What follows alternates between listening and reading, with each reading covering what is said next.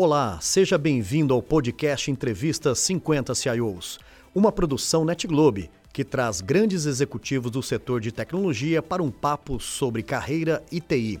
Eu sou Renato Batista, fundador e CEO da NetGlobe.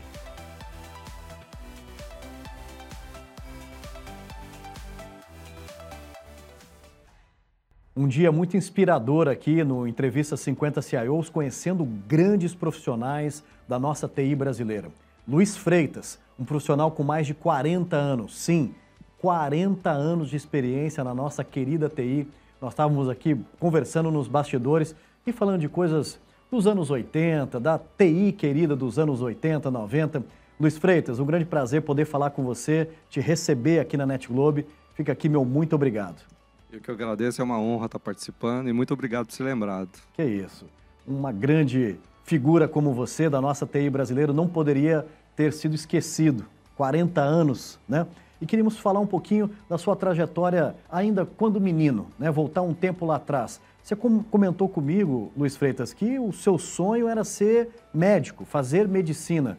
A engenharia te captou e a TI mais do que te adotou. Conta um pouquinho dessa história para nós. Então, é assim, a gente, eu, eu nasci numa, numa família de classe média, e em determinado momento, né, minha, minha mãe teve quatro filhos, um atrás de outro. Eu tive uma irmã que teve poliomielite. E com um ano e pouco foi desenganada. Né? Então isso mudou completamente o roteiro de vida. Praticamente o meu pai anulou a vida dele para cuidar e, e dar as condições para minha irmã. É né? E aquilo, é assim, eu vendo a minha mãe, a minha irmã não mexia nem a cabeça, era aquela dificuldade. E a minha mãe sempre, sempre vendo a minha mãe orando ali no berço, tudo. E, e daí me veio aquela vontade, eu preciso curar minha irmã. Tá. Então me deu a vontade de fazer a, a medicina. Então eu fiquei com aquilo, né?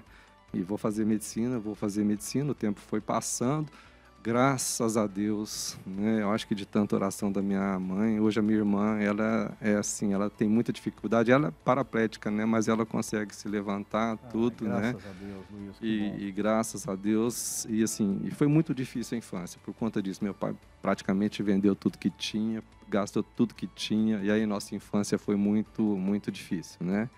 Muito difícil mesmo. Né? Então, com 11 anos, os meus tios, meu avô, é, compraram, né? Montaram um armazém para o meu pai. Com 11 anos eu fui trabalhar nesse, nesse armazém. Trabalhava na escola, chegava da escola, pegava comida, rapidamente comia, pegava, tinha uma monareta, né, bernileta, pegava minha irmã, levava minha irmã, nós não tínhamos carro, punha ela na garupa e levava minha irmã para a escola, e chovia, era aquela confusão, saco na cabeça, enfim, e assim foi a nossa vida, né? E ficou aquilo de fazer medicina. Quando eu tinha 17 anos, eu fui fazer o vestibular, fazia o curso técnico de contabilidade. Obviamente que eu não passei para medicina, né? Não consegui passar para medicina, mas ficou aquela, né, assim, aquela vontade, eu preciso fazer medicina. E por acaso teve um concurso de, de redação promovida pelos cursinhos da cidade, né? Eu escrevia muita poesia, né? Eu era, minha mãe é, é professora de português, né? E, e, e, assim sempre estimulava a gente a, a, ler bastante, eu escrevia bastante e eu ganhei esse concurso dessa dissertação, eu ganhei três meses de cursinho, aquele intensivão, Bacana. né? E fui fazer. Só que na hora de fazer o vestibular, ficou aquela, eu não, eu não tenho outra oportunidade, eu preciso passar, né? E eu era muito bom de exatas, né? E naqueles, naquela época, os cursos que que estavam na moda, né, era medicina e engenharia, né? Depois veio medicina, odontologia, direito, mas na época era engenharia. Eu falei, eu vou tentar engenharia. Eu sou muito bom de matemática, tudo, eu acho que vou me sair bem. Fiz o, o vestibular, daria para mim ter passado para medicina. Para medicina. Mas eu acho que Deus escreve, né, é. certo, por linhas tortas. E entrei na, na engenharia, né? Entrando na engenharia, é, e tive, no primeiro período, uma matéria de processamento de dados. Adorei o professor Celso, militar, ensinando técnicas de fluxograma. E, e ali é, aprendi toda a técnica, comecei a fazer a linguagem de programação é, Fortran. E ele trouxe um desafio para a gente, que era um programa de uma tese dele. É, ele tinha que fazer um programa e trouxe um algoritmo para a gente desenvolver aquilo. E eu fiz o, o fluxograma, envolvia é, determinante, versão de matriz, tudo. Ele ficou admirado, né? Eu com 18 para 19 anos, naquela época, estou falando de 79. 79. Né? É, não existia escola, não, pelo menos a gente desconhecia a escola que é. ensinava fluxogramas. E ele perguntando, você já aprendeu isso onde? Né? Eu falei, não, aprendi aqui com, com, com o senhor e tal, né? Então, no, no, no, ano seguinte, eu era monitor de, de PD, depois eu consegui um estágio, né? Aí aprendi PL1, né? outras linguagens, fiquei como estagiário ali na, no, no, no centro de processamento, em contato ali com os programadores ali. E Logo na sequência, a universidade fez um, uma seleção, que era aluno programador, para formar programadores profissionais para a universidade. Selecionou ali 10 pessoas, né, de toda a, a, os alunos de exatas, eu fiquei entre, entre os 10. Né? Então, fui ser programador da universidade e fui trabalhar na automação de todo o hospital. É interessante que naquela época, né, já tinha algumas mentes brilhantes, eu lembro, o Mério, o Augusto, que foram meus chefes, né, a preocupação já com o LER. Então, a gente mudou praticamente todos os menus né, do atendimento do pronto-socorro. O pessoal parou de digitar e a gente tabelou tudo e colocamos no 3270. Estou falando, muita gente não sabe o que é o 3270, o terminal IBM 3270. O melhor teclado, até hoje eu não conheço um teclado tão macio, tão gostoso como o do 3270. E a gente colocava caneta seletora.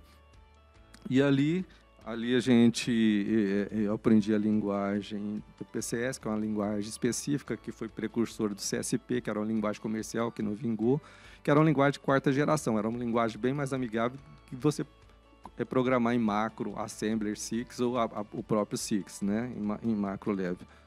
E passado um tempo, um, um, um dos nossos gurus saiu para o grupo Carfep e me chamou para ser analista. Eu fui ser analista do grupo Carfep Aí desenvolvi todo um projeto de controle de almoxerifato, contabilidade, emissão de nota fiscal, que foi assim, na época era o que tinha, né? E fiquei ali um tempo no Carfep. E foi quando eu, eu tinha vontade de voltar para a universidade. E apareceu o concurso na universidade, me ligaram, falaram, faz o concurso para a universidade. O salário era um pouco menor do que eu ganhava no Carfep. Eu passei e eles para completar a renda eu fiquei como analista da universidade dando umas aulas no curso técnico de COBOL.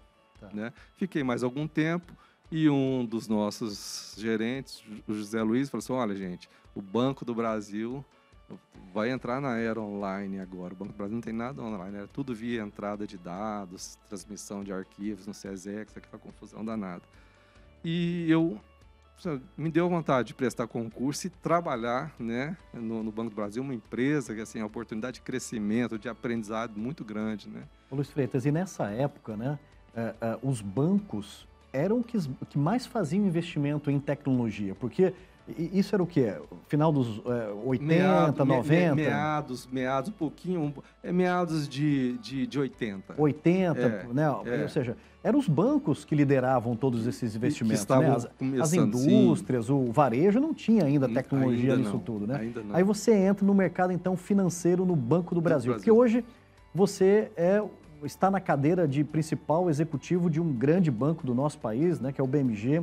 E aí você, na verdade, vai narrar aqui uma história de 35, 40 anos na área bancária brasileira. É. Olha que legal, estou diante então de uma pessoa que, pô, a gente tem muita gratidão por tudo que foi feito para automatização né, da área bancária brasileira. Uhum. Banco do Brasil é a sua próxima parada. É a minha próxima parada. E já entrei, é, consegui entrar no concurso do Banco do Brasil e logo fui né, captado né, para é, desenvolver um projeto, o primeiro projeto online do Banco Brasil, usando o SIX DB2, né, que era o, o processo ajuizados, o PAJ. Era uma demanda grande, né, e a gente conseguiu fazer esse projeto. E de lá para cá foram projetos atrás de projetos. Né?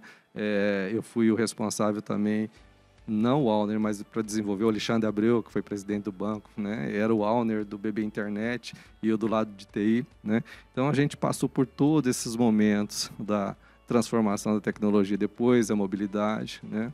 Eu participei também, na época, o banco foi referência do mercado financeiro, do programa de arquitetura de informação, que foi coordenado pelo Alberto Girardi, né, que era um owner de dados ali do banco também. Eu participei desse grande movimento. Contabilidade por eventos, a gente tinha uma sintaxe, você conseguia fazer, gerar contabilidade por um determinado evento. Esse foi um projeto grandioso, assim, que, que marcou muito a minha carreira, porque imagina o banco com milhões e milhões de lançamentos, a gente colocar um tradutor no meio do caminho da janela BET. Né? Então, é, era, era um risco muito grande. O projeto já estava com dois anos. O sistema que moía os eventos, que não foi desenvolvido por mim, foi por uma colega, aliás, brilhante, mas muito purista na parte de arquitetura, modelo de dados, né? Então eu fui responsável para destravar isso aí e fazer a migração. O projeto estava com dois anos, gastando, já, já tínhamos gastado 52 milhões, tinha dois sistemas migrados e não virava. E aí eu assumi, é, refiz praticamente todo o, o, sistema, o sistema EVT, que era o que fazia a tradução ali do, do, do, do dos atributos em eventos contábeis.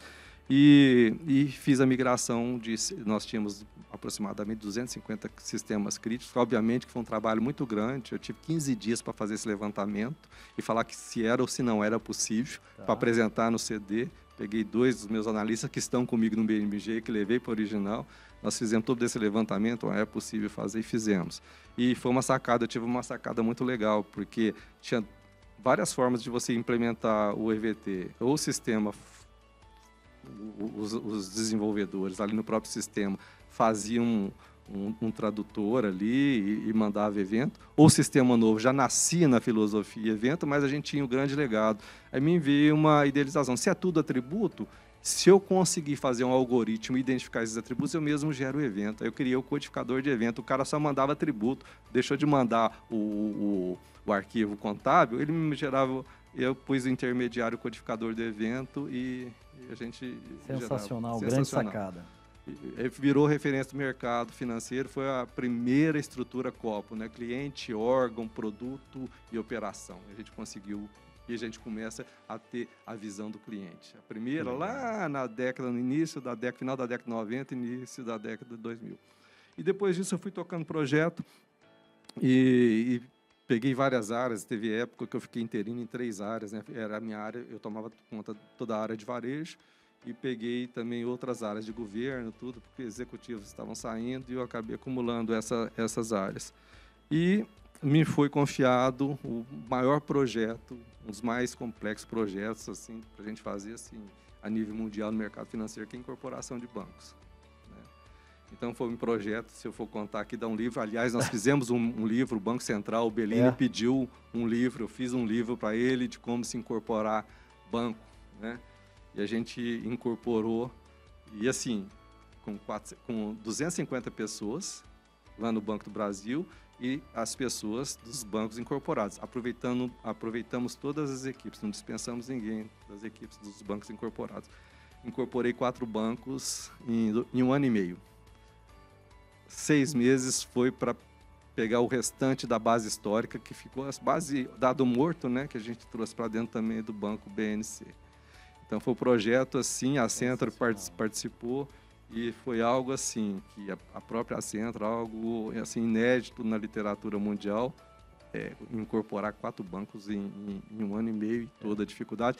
E além disso, não é só incorporar, nós fizemos mais, porque no momento que você compra um banco é um ativo, você tem que valorizar aquele ativo. Se você ficar parado esperando a incorporação e aquela toda incerteza de cliente, o cliente sai dali. O que, que a gente fez? A gente emulava a plataforma do Banco do Brasil. Lá no cliente, a gente começou a rentabilizar o ativo que compramos, ofertando produtos que o Banco do Brasil tem uma gama enorme de produtos que é. outros bancos não tinham. Então, assim, foi um projeto maravilhoso.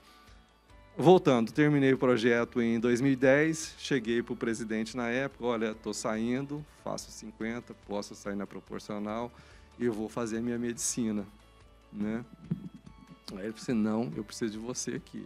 Agora você está como diretor não estatutário, era um gerente geral de uma unidade, e você vai ser o diretor estatutário da área, eu quero que você fique comigo enquanto eu ficar.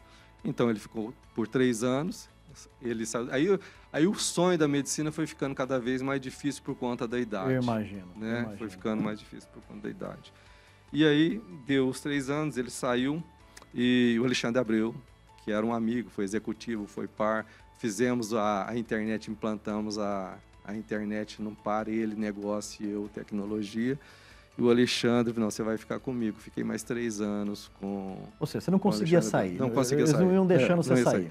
Aí o Alexandre saiu, falei assim, Alexandre, agora eu vou. O Cafarelli entrou, conversei com o Cafarelli e tal, e, e, e saí, fiquei um sabático. O papai estava doente, fiquei praticamente oito meses com o papai, literalmente na casa dele, acompanhei os últimos, né, os últimos dias com ele. E nesse meio tempo, o Abreu assumiu um frigorífico e depois ele estava assumindo um, um- um banco. Me ligou, estou assumindo um banco, quero que você vá comigo. E aí eu fui, ele foi em agosto, eu fui em novembro, assumimos o original. Banco original. O original. Ali nós tivemos que fazer toda uma reorganização da área de tecnologia, era totalmente terceiros. Para você, por exemplo, você ia fazer um, um projeto, né? então tinha o- a plataforma Core, que era uma plataforma argentina, só a Centro e Tecnicis mexiam. Os, os demais produtos, sistemas produtos, consumiam conta corrente. Então, às vezes, para você fazer eh, um projeto, você precisava sincronizar ações com quatro, cinco fornecedores.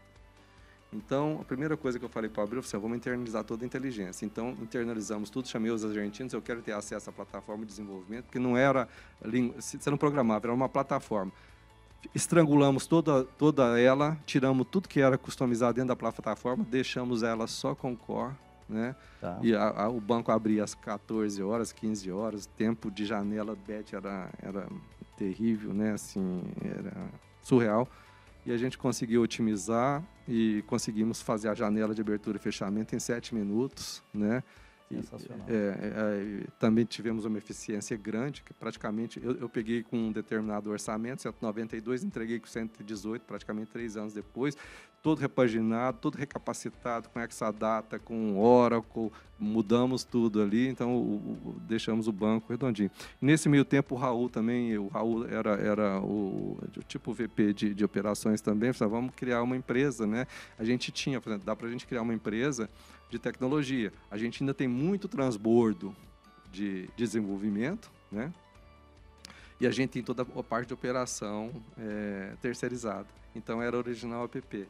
Então nós criamos, né, a original app no primeiro ano, ela deu 2 milhões de faturamento, primeiro com, com a parte de operação, depois com a parte de desenvolvimento. O restante do transbordo a gente passava para parceiros terceiros, né? Porque não dava, tinha um pouco no banco, um pouco na original app. E o objetivo da original app era banco, grupo e mercado. Tá. Né? Então a gente chegou a pegar algumas demandas do grupo. E depois ela se tornou Original Hub, que aí começou a pegar mais serviço, abastecimento de TA, é, base, liquidação de é, boletos para fintechs, etc. Aí eu também tive outros problemas, o Alexandre está na, na hora de eu sair. Aí o Alexandre Conceição, que era um colega do banco, estava se aposentando, né? Conversamos com o Abril, acertamos a minha saída e o Alexandre assumiu o Original Hub. Aí eu peguei um sabático, a minha esposa estava com problema de saúde, estava assim, tava muito difícil para ela, cuidando da mãe, do pai, da mãe, do irmão. E, e aí eu fiquei, fui para o sítio, fiquei ali, né? Depois que a sogra faleceu, meu cunhado faleceu, assim, vamos dar uma descansada. Foi quando a Heloísa me ligou com oferta para um banco em Uberlândia, Tá. né? Aí nessa deu abrir LinkedIn, surgiu outras oportunidades e tinha dois conselheiros aqui no BMG que estavam enfrentando assim dificuldades. A TI do, do BMG estava sob intervenção desde outubro, que vinha com intermitência, indisponibilidades, né? E pediram para mim para fazer um assessment, né? Do, no, no, no, no BMG. Eu falei, assim, eu posso fazer, só que daqui a pouco eu não vou, eu vou, ter que me descompatibilizar porque eu estou assumindo, né? o- Outros desafios.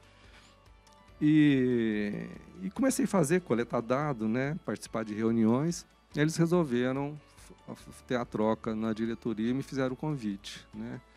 E assim, como o Gaitiro, o Dorival me conheceu, eu não pude recusar o, É. o convite e vim para pegar esse, esse, esse desafio. Foi um, foi, foi um desafio muito bom e, e- e coisas que eu gosto de fazer, né? Quer dizer, lá no Banco do Brasil, eu reorganizei toda, fiz uma reestruturação organizacional da área, implementei arquitetura, implementei a governança, até o Arthur, que está nessa entrevista também, ele deve É. ter participado. Não foi a Deloitte, desculpa, foi a Deloitte que participou disso aí. É. E padronizamos todo a, o core bancário, as tecnologias do exterior. Na tecnologia do Banco Brasil, a gente tinha 4.400 funcionários no Brasil. 4.400 funcionários CLT, fora uns 2 mil terceiros. Né?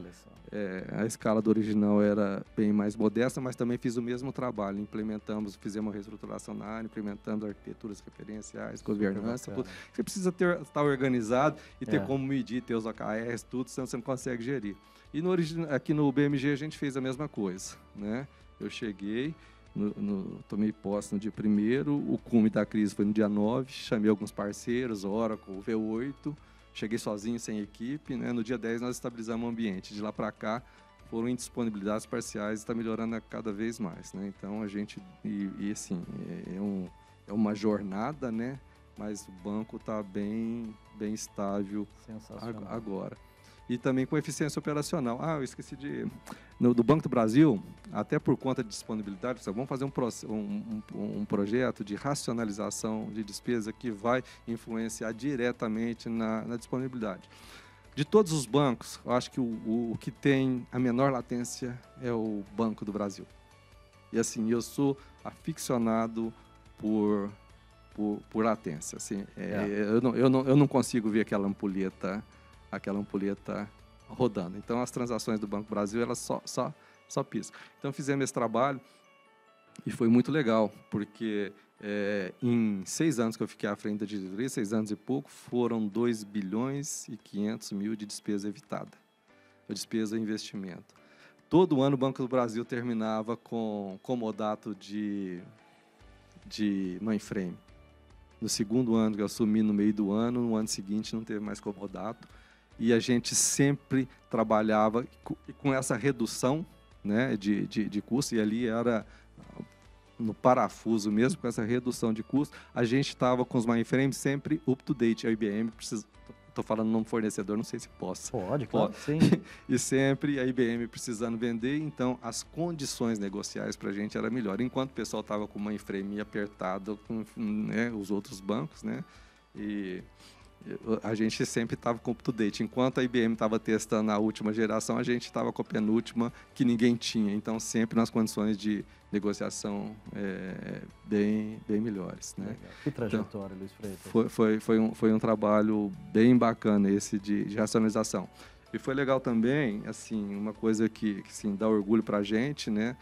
É, quando eu assumi a diretoria, o Banco Central estava com intervenção no Banco do Brasil, me chamaram para uma apresentação, fomos eu, o presidente do banco e o vice-presidente do governo.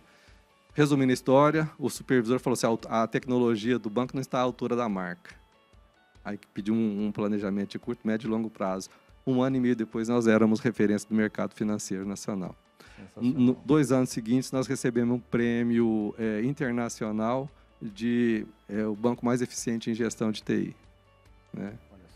É, foi Parabéns. muito bacana. E a gente levou, a gente levou isso tudo pro pro original e agora a gente está trazendo também pro pro BMG. Luiz Freitas, que história bacana. É. Olha, eu eu nem te interrompi aqui porque eu acho que você é, sintetizou 40 anos de uma vida dedicada né, a um setor bancário que é maravilhoso, maravilhoso, um setor que o Brasil hoje é reconhecido mundialmente.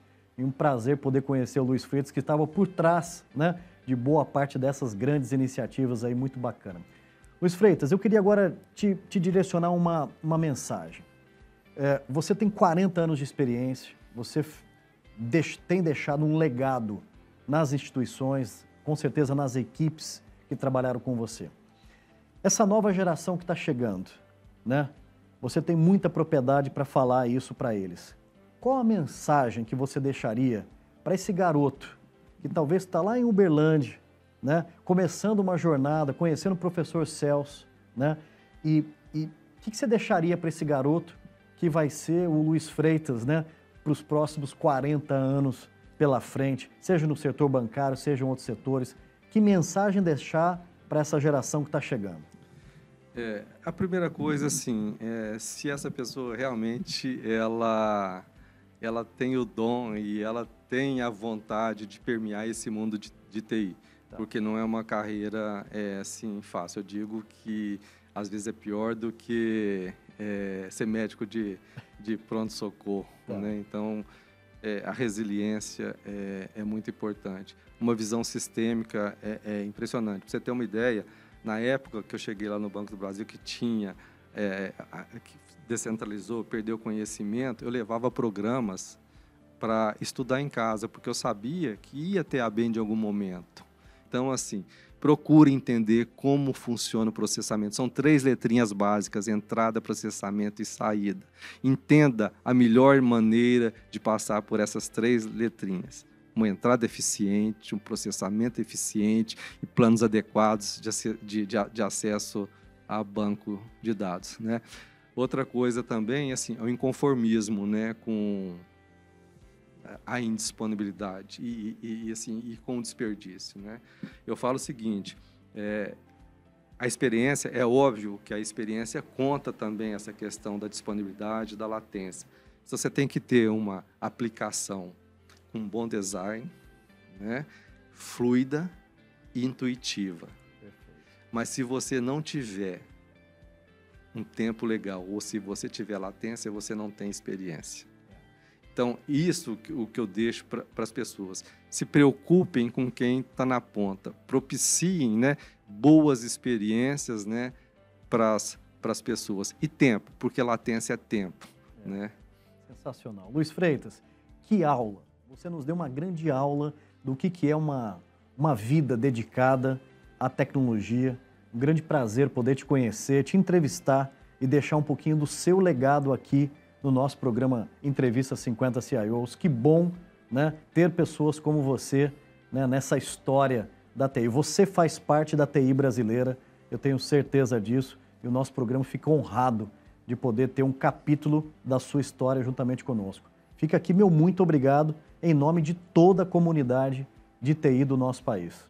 Eu que agradeço, Renato. Muito bom estar aqui com vocês e muito obrigado de novo né, pela lembrança. Tá aí, Luiz Freitas, parabéns, muito obrigado e valeu. E aí, curtiu? Esse foi mais um episódio do programa Entrevista 50 CIOs. Para não perder nenhum conteúdo, siga nosso perfil aqui no Spotify e aproveitem!